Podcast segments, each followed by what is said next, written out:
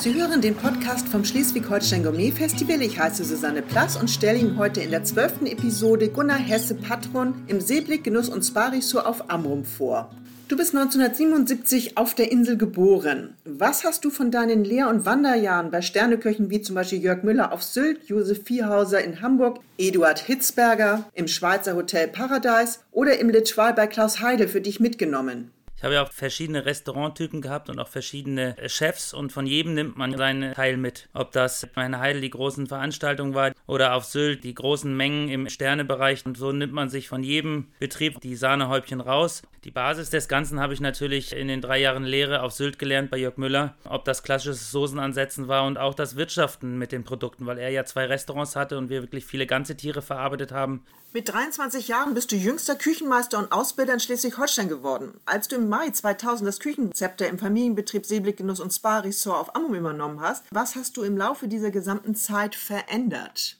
Für mich war immer klar, dass wenn ich von meinen Wanderjahren zurückkam, erst den Meister machen wollte, um dann hier mit so jungen Jahren den Betrieb so ein bisschen aufzupimpen. Wir haben sehr gut gekocht, war sehr rustikal. Ich habe aber viel überall gesehen und habe gedacht, dass man auch diese modernen Küche und gerade die frische Regionalität auf der Insel einbringen sollte und habe dann angefangen, mich für Ausbildung zu engagieren und wir haben die Karte im Prinzip regional und saisonal aufgebaut. Wir wollten nie eine Sterneküche haben, aber wir wollten halt einfach gutes Essen zu fairen Preisen und das war unsere Zielsetzung, die wir damals gemacht haben und der fahren wir bisher immer noch sehr gut. Auch viele Produkte, die zum Beispiel damals gekauft werden, ob das Hollandaise war oder dicke Soßen, das haben wir halt auch abgelassen. Die Hollandaise schlagen wir auf, so wie ich es in der Lehre gelernt habe. Und es hat sich aber auch gezeigt, dass viele Gäste das auch erst wieder lernen mussten, dass eine Hollandaise, die man selber aufschlagt, anders schmeckt als die Tüten Hollandaise. Was gehört denn alles in deinen Tagesablauf? Ich würde natürlich am liebsten den ganzen Tag in der Küche stehen und kochen, weil das ist meine Leidenschaft und deswegen habe ich ja den Beruf erlernt. Auch wenn man so einen Betrieb führt mit fast 50 Mitarbeitern, gehört ja dann ja auch ein bisschen mehr dazu. Deswegen versuche ich möglichst auch zwei, drei Stunden am Tag wirklich zu kochen, aber es geht der Einkauf, die Einteilung der Mitarbeiter und dann auch das gesamte Restaurant und auch mit den Gästen gibt es ja viel Kommunikation heutzutage. Und so ist der ganze Tag im Prinzip ein rein aus der Küche, raus aus der Küche. Ich habe Gott sei Dank ein tolles Team und auch einen, einen Küchenchef, der mich dabei unterstützt. Und jetzt auch gerade haben wir ja viele Sachen eingeführt, wie Programme in der Küche, um uns die Arbeit ein bisschen leichter zu machen, dass wir uns auf das Kerngeschäft, das Kochen ein bisschen mehr konzentrieren können. Apropos neue Arbeitsabläufe, wie seid ihr denn bei der Küchenplanung vorgegangen? Zwei Jahre haben wir ein bisschen grob geplant, aber eigentlich seit Januar letzten Jahres haben wir das ernsthaft angefangen, uns damit zu beschäftigen. Und dann heißt es ja nicht nur, dass man eine neue Küche, einfach einen neuen Herd kauft, sondern man versucht ja auch die Mitarbeiter besser einzusetzen im Betrieb, vielleicht in manchen Bereichen mit einem Mitarbeiter weniger auszukommen oder auch mit Mitarbeitern, die manche Fachkenntnisse nicht haben. Also versucht man Sachen zu vereinfachen. Wenn man eine Küche austauscht, muss man natürlich Laufwege anpassen, aber man braucht auch EDV. Und wir haben uns in vielen Bereichen da Hilfe geholt. Wir haben ein tolles digitales Dienstplanprogramm, in dem die Mitarbeiter auch für Außerhaus sich digital einstempeln, verschiedene Gleitzeiten haben, die sie dann auch online wählen können. Und wir haben ein Online-Bestellsystem, mit dem die Kellner Kellner sowie auch Gäste auf unserer Homepage Essen direkt in die Küche bestellen und bezahlen können. Dieses System hilft halt im Prinzip dabei, die Leute besser einzusetzen in der Küche und auch im Service. Mit wem habt ihr denn diese Traumküche geplant? Als wir dann gesagt haben, so Junge, geht's los, die Bank hat den Kredit bewilligt, jetzt müssen wir losgehen in die Planung. Väterlicher Freund von mir aus Hamburg hat eine große Planungsfirma gehabt, die Firma LZ Planteam. Den haben wir uns äh, geholt zwei Tage und haben dann mit meinem Küchenchef und meinem Sohn sind wir zusammengesessen und haben erstmal nur gesagt, was stellen wir uns vor, wie wollen wir kochen wie wollen wir arbeiten. Und diese Hausaufgabe haben wir dann verschiedenen Küchenherstellern aufgegeben und haben uns dann von denen einen Vorschlag machen lassen. Also wir sind da relativ neutral reingegangen, haben natürlich Geräte schon vorgegeben, Induktionsherde, wir wollten weg vom Gas, damit wir nicht mehr so viel reinigen mussten in der Küche. Wir wollten mit Breterplatten arbeiten, mit Kombidämpfern im Gasbereich. Wir haben Nudelkocher, Warmhalteplatten und am Ende hat die Firma Pallux den Zuschlag bekommen, weil die uns ziemlich auf Anhieb unsere Traumküche gezeichnet haben. Als die Planung vom Bad Mergenheimer Küchenhersteller vorlag, was passierte denn dann? Dann haben wir die Fragen bekommen. Wie optimieren wir den Strom? Wir brauchen jetzt 130 kW Strom, den wir über den Blockheizkraft selber erzeugen. Das heißt, wir brauchen noch eine Energieoptimierungsanlage. Und so sind wir halt weiter gewachsen. Wir wollten einen bestimmten Bodenbelag haben, so einen anti-rutschfesten Epoxidharzboden. Dafür brauchten wir wieder spezielle Gullis. Und das war im Prinzip ein Hin und Her, was so drei bis vier Monate gedauert hat. Und wir wollten natürlich auch da unsere Arbeitsläufe erleichtern. Also die Köche müssen in der Küche gar nicht mehr laufen. Die stehen quasi an ihren Arbeitsbereichen am Herd oder am Pass zum Anrichten. Dann wollten wir gerne gerne, dass im Herd Kühlschränke sind, damit man nicht mehr weglaufen muss. Dann haben wir mit dem Hersteller gesprochen und haben jetzt zum Beispiel die gesamten Transformatoren von den Induktionsherden haben wir in den Keller gebaut, sodass wir oben, wo sonst die Wärme entsteht im Herd, den gesamten Herdblock mit Kühlschränken bestücken konnten. Und das war auch selbst für diese Firma so ein bisschen Neuland. Und nicht nur wir sind da jetzt ganz stolz drauf, sondern selbst der Küchenhersteller sagt, das ist ein ganz schönes Ding geworden.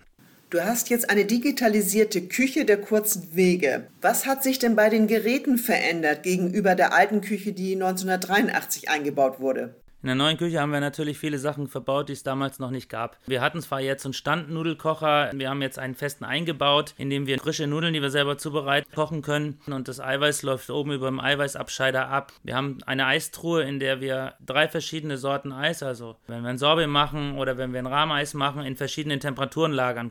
Auch haben wir so Warmhalteplatten, in denen man, wenn der Koch Suppe vorbereitet hat, die geschickt wird, dann kann man die kurz abstellen, da bleibt sie heiß bei 100 Grad, sie brennt nicht an. Der Anrichter mixt sie auf und serviert sie dann. Die gesamte Wärme, die in der Küche entsteht, wird einem speziellen Technikraum abgearbeitet und daraus erzeugen wir heißes Wasser und auch Heizungswasser. Also wir verschwenden keine Energie. Wir brauchen halt auch nicht mehr viel Energie. Wir haben ganz kleine Grillplatten, wo wir anrichten, können wir mit zwei Meter, aber auch mit sechs Meter beheizen. Wir können immer, je nachdem, wie viel wir zu tun haben in der Küche, auch mehr Strom oder weniger Stromverbrauch. Die Geräte und alles, was man sieht, hat ein Volumen von 200.000 Euro, was wir über die Firma Palox gemacht haben, aber der gesamte Küchenumbau mit der Wärmerückgewinnung und mit dem, was man eigentlich nicht sieht, der Boden, die Leitungen wurden ja auch alle neu gemacht, Strom und Wasser, sind wir bei 680.000 Euro gelandet. Deswegen muss man natürlich auch was tun, um das nachher wieder zu reinvestieren. Also muss ich es durch Arbeitsabläufe und auch durch Energieeinsparungen am Ende refinanzieren, das Ganze. Ihr investiert unheimlich viel Geld in Modernisierung. Ist der, der Feinschmecker-Tourismus da? Der gesamte Tourismus, glaube ich, verändert sich. Wir hatten früher im Amrum die, die Sylt-Flüchtlinge, denen Sylt mal zu voll geworden ist, die sind dann rübergekommen. Aber wir haben jetzt Gäste, die lieben die Insel, es ist ruhig hier, aber sie kennen natürlich auch durch die Städte, wo sie wohnen, äh, Restaurants, die modern kochen, die frisch kochen und auch ein gewisses Ambiente haben. Im Prinzip glauben wir, dass wir auf unserer Insel mit der richtigen Küche, mit dem richtigen Hotel langfristig punkten können. Und wir haben es ja die letzten Jahre auch schon gemerkt und kamen dann aber an unsere Grenzen, was machbar war in der Küche. Warum bist du eigentlich Mitglied bei der Marketingorganisation Feinheimisch geworden? Bin ja 2000 auf die Insel gekommen und habe angefangen, meine Produzenten zu sprechen. Dann habe ich was anbauen lassen von dem einen oder anderen und habe im Prinzip versucht, so wie wir das früher die Großeltern gemacht haben, regional einzukaufen. Dadurch, dass ich dann auf Sylt die Prüfung abgenommen habe, habe ich Johannes King kennengelernt, der bei Feinheimisch schon länger dabei war und der meinte, warum machst du denn da eigentlich nicht mit? Du machst das doch sowieso schon. Und so sind wir damals dazugekommen. Und dieser Gedanke, gleichberechtigt zu sein mit den Produzenten und den Gastronomen, fand ich schon immer spannend. Nun bin ich jetzt seit einem Jahr auch schon im Vorstand tätig. 60 Prozent unserer Produkte müssen aus Schleswig-Holstein kommen. Das wird geprüft durch eine Auditfirma, dass der Endkunde auch sich darauf verlassen kann. Jetzt auch Gäste gezielt deswegen nach Amrum kommen zu uns, um bei uns zu essen, weil wir feinheimisch sind. Ihr seid ja auf einer wunderschönen Insel. Wie funktioniert das logistisch? Regionalität, denn nicht alles wächst hier auf Amrum oder direkt drumherum. Die ersten Jahre war es wirklich schwierig, Produkte zu kriegen. Ob das Käse von kleinen Käsereien, Wurst waren, von kleinen Metzgereien waren, weil aber auch der Gast das nicht gefordert hat. Und jetzt in den letzten Jahren wird es ja immer mehr, dass Gäste das auch fordern. Und so entstehen auch Produzentenwege. So haben wir hier einen Gemüselieferanten, der uns dreimal die Woche beliefert der auch Mitglied bei Feinheimisch ist und dafür aber auch andere Produkte von Käseläden oder von Metzgereien mitbringt. Und die Edekas haben die Region Utlande Produkte aufgenommen und die werden von dem gleichen Metzger gemacht, bei dem ich mein Fleisch kaufe. Und wenn der hierher fährt, um die Edekas zu beliefern, bringt er mein Fleisch mit. Das ist eine Sache, die muss wachsen. Wenn die Leute sich darauf einlassen, dass wir im Winter halt ein bisschen weniger Gemüse haben, dann funktioniert das auch. Und das, glaube ich, ist der Weg, den wir die nächsten Jahre hier gehen werden und auch die gesamte Wertschöpfungskette in der Region zu halten. Was für Produkte sind denn typisch für Amrum? Unsere Salzkräuter, die wir sammeln, äh, saisonal von ungefähr Mai bis mit in den Juli rein. Haben wir Queller, Sud, wir haben die Wildaustern hier direkt vor der Tür. Zwischen Sylt und Amrum liegen die nordfriesischen Wildaustern, die über uns vertrieben werden. Und so gibt es dann halt auch mal, dass der Gemüselieferanten dann von uns ein paar Austern mit aufs Festland zum Kollegen bringt. Wir haben viele Rinder, Kartoffeln in der Region. Wie sieht denn ein Amrumer Menü à la Gunnar Hesse aus? Die Gäste kommen morgens bei uns hoffentlich nach Corona auch wieder in die Küche und unterhalten sich mit uns, was sie am Abend haben wollen. Ob ein Fisch in der Salzkruste oder was Regionales, wenn der Fischertaten gerade was angeliefert hat. Und wenn man so das klassische Ammer-Gericht oder Menü machen würde und wir hätten jetzt Juni, dann wäre es auf jeden Fall ein Kabeljau mit einem Queller, den wir selber gesammelt haben mit unserem Küchenteam bei Ebbe. In der Vorspeise was mit Austern. Wenn man keine Austern mag, dann würde ich auf jeden Fall unsere hausgemachte Pastrami vom Amrumer Rind. Ein ganz tolles Gericht, wo wir Kapern selber selber machen aus Löwenzahn, die wir sammeln, mit Fichten. Und im Dessertbereich, da sind wir natürlich hier oben so ein bisschen Apfel- und Sanddornlastig. Da habe ich eine ganz tolle Variation von Amrumer Sanddorn mit Karotte. Wir haben zum Beispiel gerade wieder einen Käse auf der Karte. Ist ein Deichkäse aus der Käserei Backensholzer. Den gratinieren wir nur mit ein bisschen Fichtenhonig. Und das ist so die Küche, wenn man irgendwo immer etwas aus der Region oder am besten von der Insel findet. Woher nimmst du eigentlich die Ideen für deine Speisen? Kommen sie aus dem Internet oder vielleicht von Reisen? Wenn wir essen gehen, auch bei Freunden, Gerade wenn die vielleicht ausländische Herkunft sind und Sachen kochen, denke ich oft, wie kann man das umsetzen mit den Produkten hier aus der Region. Ob beim Schleswig-Holstein Gourmet Festival, ich versuche jedes Jahr ein bis zwei Kollegen zu besuchen und bei deren Veranstaltung mit dabei zu sein, weil da ja auch die Möglichkeit besteht, Köche aus anderen Ländern oder aus anderen Bundesländern zu haben, die ihre Menüs präsentieren. Das ist manchmal einfacher, als durch ganz Deutschland zu fahren. Wenn ich in Urlaub fahre, dann fahre ich dahin, wo ein Koch ist, wo ich essen möchte in Europa. Und das sind meine privaten Hobbys und da nimmt man sich immer mal was mit. Ich fotografiere mir das auch und dann überlege ich mit meinen Jungs, wie wir dieses Gericht à la Seeblick machen können. Wir nutzen vielleicht die Gartechniken, aber wir versuchen das dann schon auf uns umzubauen. In diesem Jahr hättest du beim Schleswig-Holstein Gourmet Festival Philipp Heid aus der Schweiz im März zu Gast bekommen. Warum fällt es aus? Ich war gestern ganz lange am Strand spazieren. Es ist ja wunderschön kalt hier und wir haben danach eine Telefonkonferenz gehabt mit unserem Gastkoch, dem Philipp Heid. Wir haben darüber diskutiert, dass fünf Tage nach der möglichen Wiedereröffnung am 15.03. viel zu kurzfristig ist, darauf einzugehen, was der neue Erlass uns bietet. Dürfen wir 100 Gäste haben? Wie viel Abstand müssen wir zwischen den Gästen haben? Aber ein ganz großes Problem ist auch die Lieferketten. Die Lieferketten sind ja zusammengebrochen.